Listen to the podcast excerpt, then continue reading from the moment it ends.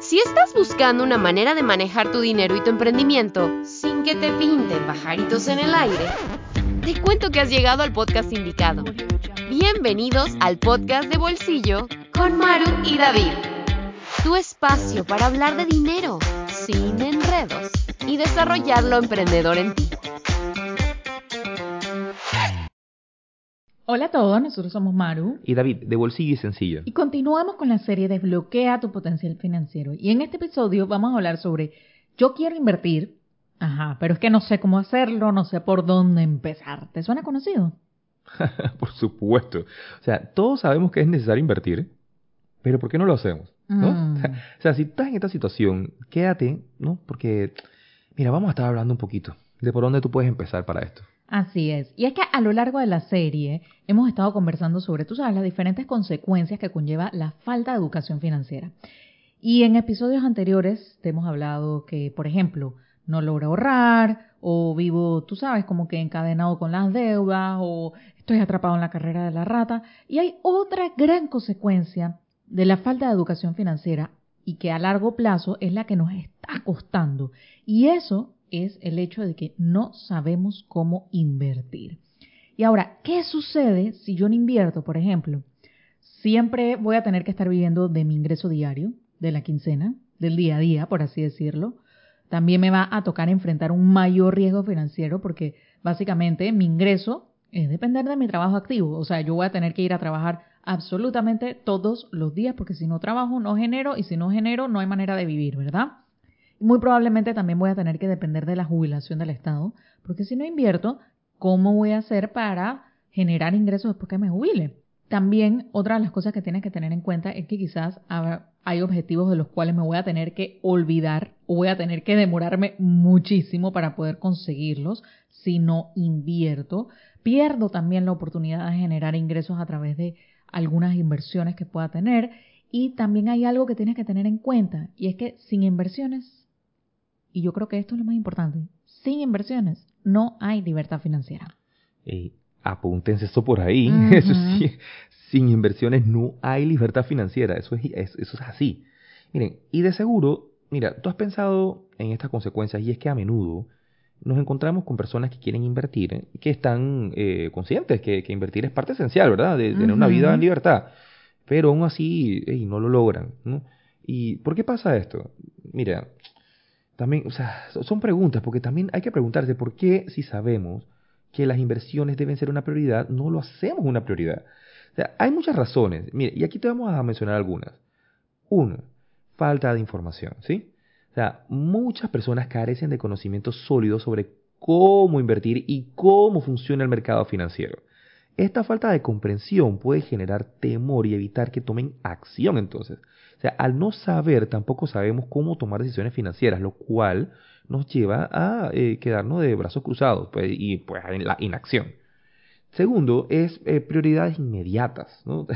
Mucha inmediatez dando vuelta aquí. O Exacto. sea, algunas personas están enfocadas en los gastos y desafíos inmediatos, lo que hace que la inversión parezca una preocupación más como secundaria. Eh, más enfocados en el consumo están y en la gratificación instantánea, más que construir riqueza a largo plazo, que es la misión Sí. principal aquí. Tal cual. O sea, lo tercero también es que no tienes dinero para comenzar a invertir. Ujú. O sea, eh, ya esto es otro tema, ¿no? O sea, porque, digo, como tiene tantos compromisos, tantas deudas, es casi, es casi imposible, o sea, es muy difícil. O sea, no es imposible, pero es, es muy complicado. Uno lo siente así. Ajá, es, Claro. es muy complicado, ¿no? Es sacar dinero para ponerlo a trabajar. Entonces, ey, eh, es una situación complicada, ¿no? O sea, no- como dijimos, no es imposible, pero sí se pone, se pone difícil cuando tienes ese, ese ambiente Cuando estás inmerso en la carrera cuando de la estás rata. inmerso en la carrera de la rata. Ujú. Ay, ay, ay. Oye, ¿qué se, acuerdan de eso?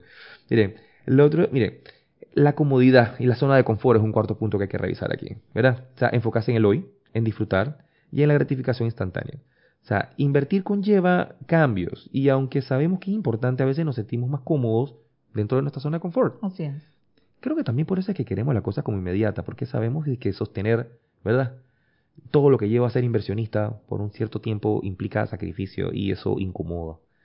Pero bueno, eso es, eh, nadie ha logrado grandes cosas si no se ha eh, expuesto a, a, incomodarse un poco. Así es. Entonces, y el quinto punto también, y yo creo que muchos caemos en esto, es procrastinar, ¿verdad? Saber que es importante y que más adelante lo haré, pero bueno, ¿desde cuándo viene dejándolo para luego? Ah? Exactamente.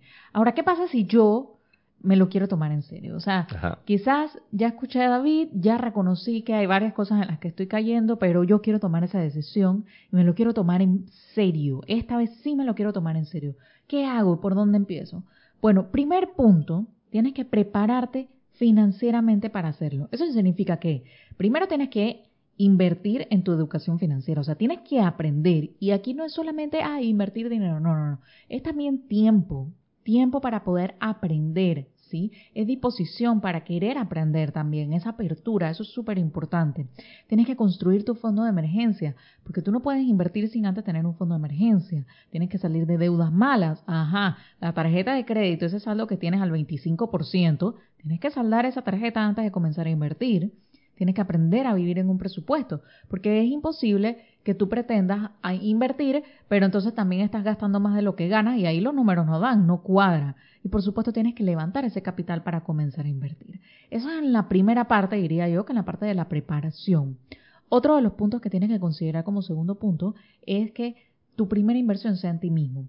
Tienes que invertir en tu conocimiento, en tu bienestar, en tu salud. Eso es súper importante, porque yo, yo diría que el tema de vivir en libertad, o sea, esto es mucho más que únicamente dinero, es realmente, es como tú ves a tu visión a largo plazo, es invertir en ti, porque eso siempre será la mejor inversión, es buscar desarrollarte, aprender, es trabajar con mentores también.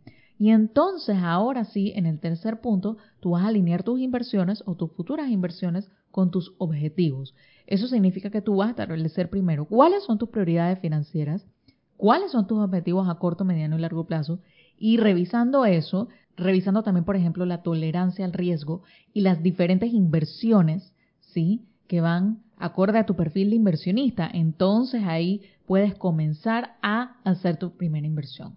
Otro punto muy importante dentro de este tercer punto es que tienes que desarrollar tu mentalidad inversionista y tener claridad en el objetivo de cada una de las inversiones que tú estás realizando. Por eso te decimos, o sea, esto no es así a lo loco, primero hay que comenzar a prepararse. Así mismo, señores. Y mire, o sea, yo creo que estamos de acuerdo con esto, Maru, de que una vez cumplidos estos pasos, entonces estás listo para dar ese primer paso a invertir. O sea, construir entonces la vida en libertad con la que tú tanto sueñas. Y que tanto te mereces también. También.